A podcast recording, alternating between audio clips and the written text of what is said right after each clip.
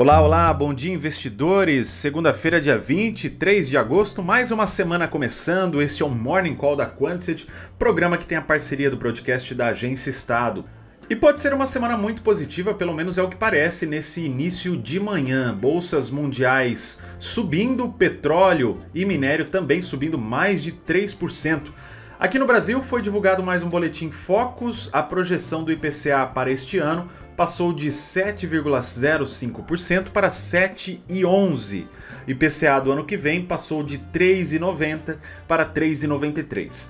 Já a Selic deste ano, a projeção permanece em 7,5%, do ano que vem também sendo mantida em 7,5%.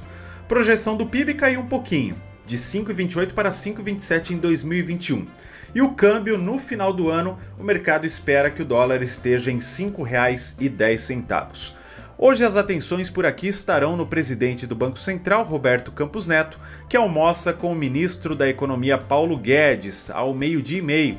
No radar, o que será debatido nessa conversa, né, a inflação, o cenário fiscal. Por falar em inflação, neste final de semana o preço da gasolina comum já chegou a R$ 6,99 em alguns postos do Acre e até R$ 7,18 por litro no Rio Grande do Sul, segundo a pesquisa semanal da Agência Nacional de Petróleo, Gás Natural e Biocombustíveis, a ANP.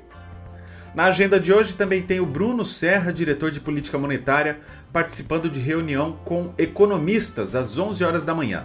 Governadores de 24 estados também vão se reunir agora pela manhã para discutir várias questões aí nesta pauta.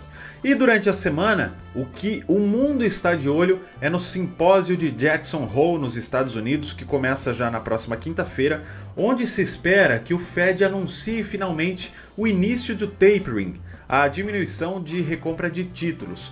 No entanto, esse encontro deveria ser presencial por conta dos riscos de contaminação da nova variante Delta, foi cancelado o evento presencial, agora será online. Muito já se especula no mercado é que por conta disso não vai ter aquele olho no olho, talvez não venha nenhum anúncio oficial nesse simpósio de quinta-feira, sexta-feira, por conta disso, né? Por conta de que não haverá essa reunião presencial. É aguardar para ver, ficar de olho. A reunião começa na quinta-feira, na sexta-feira, Jeremy Powell vai discursar e a gente vai sentir o que o mercado, o Banco Central americano decidiu.